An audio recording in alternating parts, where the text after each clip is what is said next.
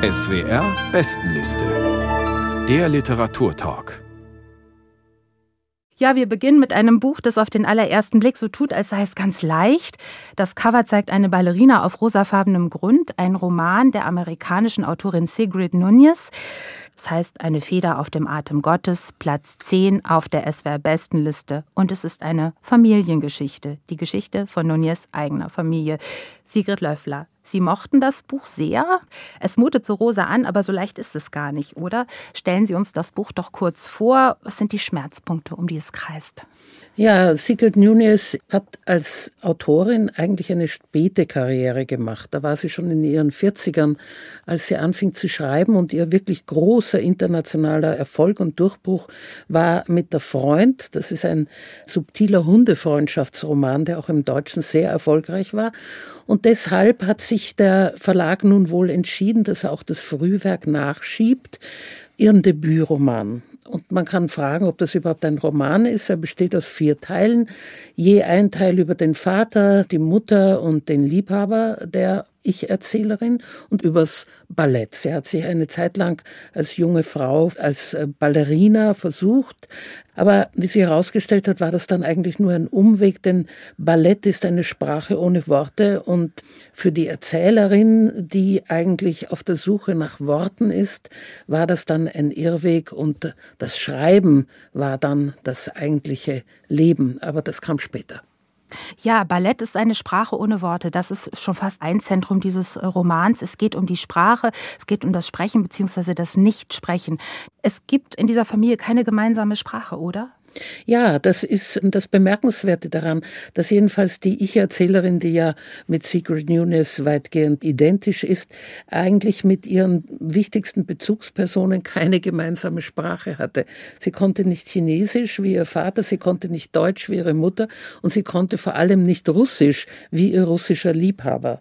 Aber gleichwohl hat sie doch, glaube ich, sehr eindrückliche Porträts über diese drei Figuren in ihrem Leben geschrieben und das Ganze ist dann doch, denke ich, ein interessanter Roman geworden, wenn auch ein Hybrid schwankend zwischen Fiction und Non-Fiction. Also erst ein Vaterkapitel, dann ein Mutterkapitel. Es folgt ein drittes Kapitel, bevor dann der Freund kommt, der russische Freund, über die Tochter selbst, also Sigrid Nunez als junges Mädchen. Hier steht eben das Balletttanzen im Zentrum. Das besprechen wir gleich noch. Und wie das anfing mit dem Tanzen, das liest uns jetzt Isabel de Memal vor. Am ersten Tag klammerte ich mich an der Stange fest, um nicht aus Angst ohnmächtig zu werden. Aber ich ging vom Unterricht nach Hause wie auf Wolken. Alles in der Welt des Balletts spricht das junge Mädchen an, das dem wirklichen Leben entkommen will. Tänzerinnen haben wie Nonnen etwas von Jenseitigkeit.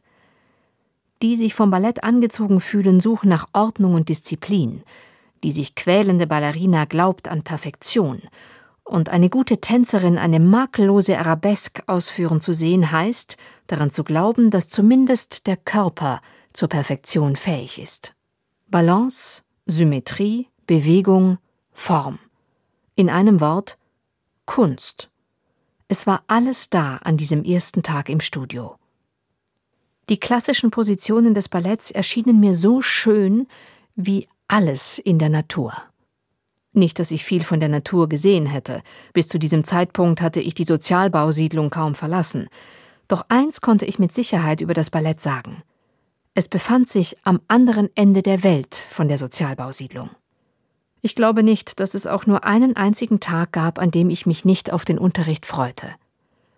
Wenn ich mich in der engen, schäbigen Garderobe umzog, es mag jetzt anders sein, aber damals konnte man diese hinreißendste aller Künste offenbar nur in zugigen alten Gebäuden erlernen, zwischen lecken Leitungen und abblätternder Wandfarbe, spürte ich Nadelstiche der Angst.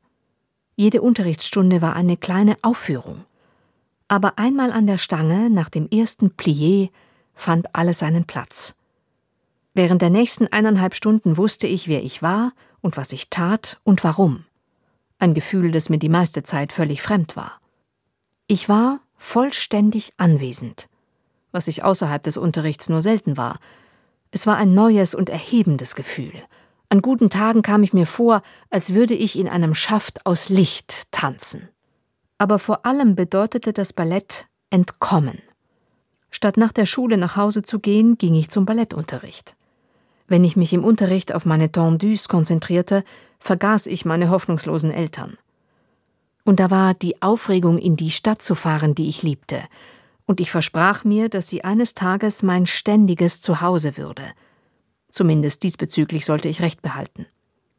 Jetzt weiß ich selbstverständlich genau, was mit mir passierte. Ich hatte die wunderbare Möglichkeit entdeckt, die uns die Kunst bietet. Teil der Welt zu sein und sich ihr gleichzeitig zu entziehen. Eine Passage aus dem Roman Eine Feder auf dem Atem Gottes. Ja, der Knipphals Hubert Winkels. Was ging Ihnen durch den Kopf in diesem Konglomerat aus Sprache, Nichtsprechen, aber dann Tanzen, Ballett tanzen? Für mich war das eine Entdeckung, dieses Buch. Ich kannte sie vorher nicht als Autorin. Ich fand es sehr schön. Was sie sehr gut kann, das konnte man sehen, ist einzelne Punkte rausgreifen und Episoden beschreiben. Eins fiel mir auf, es wurde ja schon gesagt, dass es keine gemeinsame Sprache gibt in dieser Familie. Es gibt eigentlich auch gar keine gemeinsame Geschichte.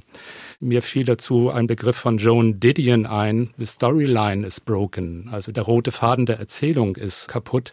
Das ist etwas, sie versucht ja ein Leben zu erzählen, aber es gibt eigentlich keinen richtig durchgehenden Faden dieses Lebens. Und das finde ich aber sehr, sehr mutig und sehr gut gemacht von ihr. Ja, die Frage ist, ob das so konzeptuell ist, wie Herr Knippals gerade gesagt hat, oder ob wir es auch mit einer Zusammenfassung von vier Geschichten haben. Zwei waren ja auch in Zeitschriften schon veröffentlicht. Die sind sehr heterogen meines Erachtens.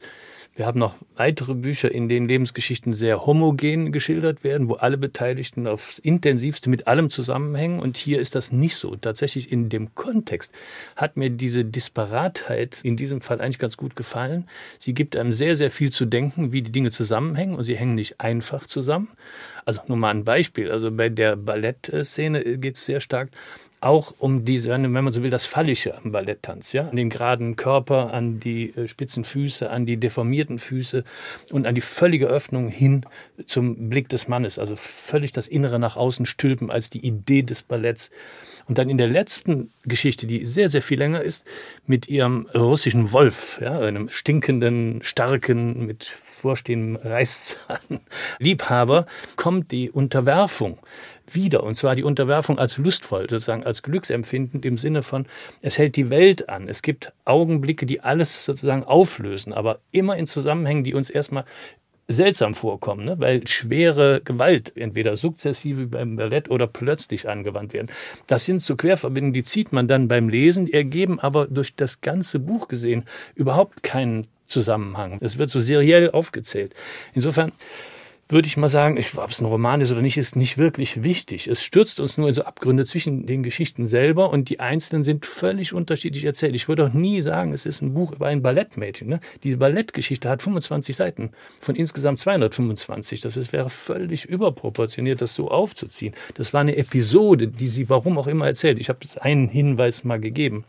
Und diese Disparatheit würde eigentlich, eigentlich dazu zwingen, dass man über jede Geschichte selber spricht. Und man könnte auch eine ganz einfache Frage stellen, welche Geschichte hat Ihnen denn am besten gefallen, mhm. Frau Borschert, mhm. oder so, damit man dem näher kommt. Aber wenn wir jetzt zusammen eine Kohärenz hineindenken, glaube ich, wird es schwierig, weil ich glaube, das Buch lockt und gleichzeitig stößt es weg. Und das kann man gut finden, muss man aber nicht. Also Herr Knippers findet es offenbar ja gut. Ich habe die Ballettszene auch als eine Synthese oder Versuch einer Synthese zwischen diesen Eltern gelesen. Aber Herr Knippals, Sie wollten. Die einzelnen Geschichten sind disparat. Untergründig ist aber, Sie haben es gesagt, Herr Winkels, denkt man die ganze Zeit mit, wie hängt das zusammen?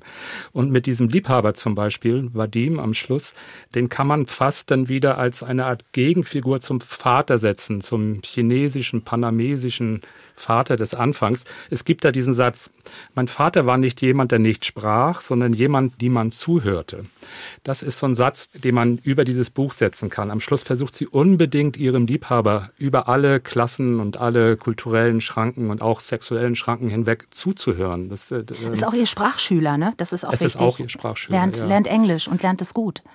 Mhm. Sie gibt ja selber einen Hinweis bei der langen Geschichte über ihren Liebhaber. Die endet ja, nachdem 90 Prozent überhaupt nicht vom Vater die Rede ist, mit einer Rückblende zum Vater. Ja. Damit endet die. Also damit gibt sie selber die Klammer zumindest für uns mhm. zum Denken vor. Ich glaube, die disparate Form ist die gerade richtige für das Problem dieser Autorin und ihr Problem ist die Suche nach ihrer eigenen Identität. Bei dieser eigentümlichen und wirklich verworrenen Herkunftsgeschichte, wie findet man da seine eigene Identität? Und da, denke ich, geht sie sehr subtil damit um. Der Vater, der praktisch nicht präsent ist und auch verachtet wird, aber die eigentliche Hauptperson ist die Mutter. Die Mutter, die eigentlich mit ihrem Leben hadert, sie kommt aus Deutschland, wurde von dem Vater, amerikanischer Besatzungssoldat, sie kennengelernt hat, nach Amerika gelockt und sie ist dort unzufrieden, sie hat Heimweh, sie hat keine Freundinnen, sie zankt sich unentwegt mit ihrem Mann, sie hasst Amerika, auch wenn sie die Sprache gut lernt, und sie redet unentwegt über ihre glorreiche Vergangenheit in Deutschland. Das Interessante ist, dass beide Eltern eigentlich in Amerika nie angekommen sind. Und das hat dann die Tochter auszubaden. Wohingegen ihr Liebhaber dann nichts anderes im Sinn hat, als sich erfolgreich in Amerika zu integrieren, was ihm auch gelingt. Also er lässt seine Vergangenheit in Odessa und eine durchaus kriminelle Vergangenheit hinter sich. Aber die Mutter, die ist, glaube ich, die wichtigste Person. Sie ist eine richtige Drama Queen, nicht ungebildet, aber eben voller Zorn. Und diesen Zorn lässt sie natürlich zum Teil auch an der Tochter aus. Also man sieht schon, dass diese Bezugsfiguren der Ich-Erzählerin auch mitprägen ihre schwierige Ankunft bei sich selbst und bei einer eigenen Identität. Ist eine Identitätssuche, habe ich auch so gelesen. Es ist auch eine Migrationsgeschichte. In den 90er Jahren gab es davon noch nicht so viele wie heute. Heute ist unser Buchmarkt voll davon. Äh, merkt man, abschließende Frage, merkt man, dass dieses Buch schon 1995 erschienen ist? Es hat fast 30 Jahre auf dem Buckel. Nicht wirklich, aber wenn ich sagen darf, ich weiß nicht, wie man auf Identitätsgeschichte kommt. Ich weiß schon, wie man drauf kommt, aber das Buch selber tut es ja nicht. Das hält sich ja vollkommen zurück mit der Charakterisierung der Person, die in der Regel erzählt oder Informationen sammelt. Die taucht ja genauso disparat auf, wie die einzelnen Szenen disparat sind. Man könnte daraus gar kein Leben oder keine Folgerichtigkeit oder keine, wie auch immer, sozusagen geratete biografische Dramaturgie ableiten. Das bleibt ja offen. Und äh, deswegen glaube ich, unterstellt man dem Ganzen etwas, was man bei Romanen zu tun geneigt ist, nämlich sozusagen die Konstruktion von Identitäten zu erkennen. Aber wenn ich gehe zu weit, wenn ich so sage, dass sie das genau nicht will, ja, ich Aber würde ihr da gerne widersprechen. Ich denke, der absolute Drive, das Motiv, dieses Buch zu schreiben, aus Erzählungen bestehend, ist genau der Drang dieser Autorin, sich eine Identität zu bauen, zu konstruieren, zurechtzulegen. Und dazu dienen diese sehr disparaten Geschichten.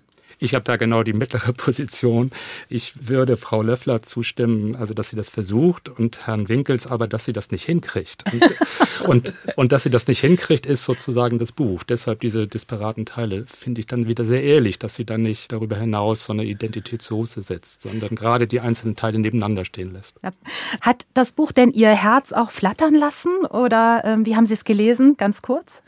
Also ich muss sagen, äh, im Nachhinein, ich habe es jetzt zweimal gelesen, einmal schon vor sechs, acht Wochen und ich habe nachher gemerkt, dass mich die Figur des Vaters am Anfang, der relativ kurz erzählt, mit Abstand am stärksten gerührt hat.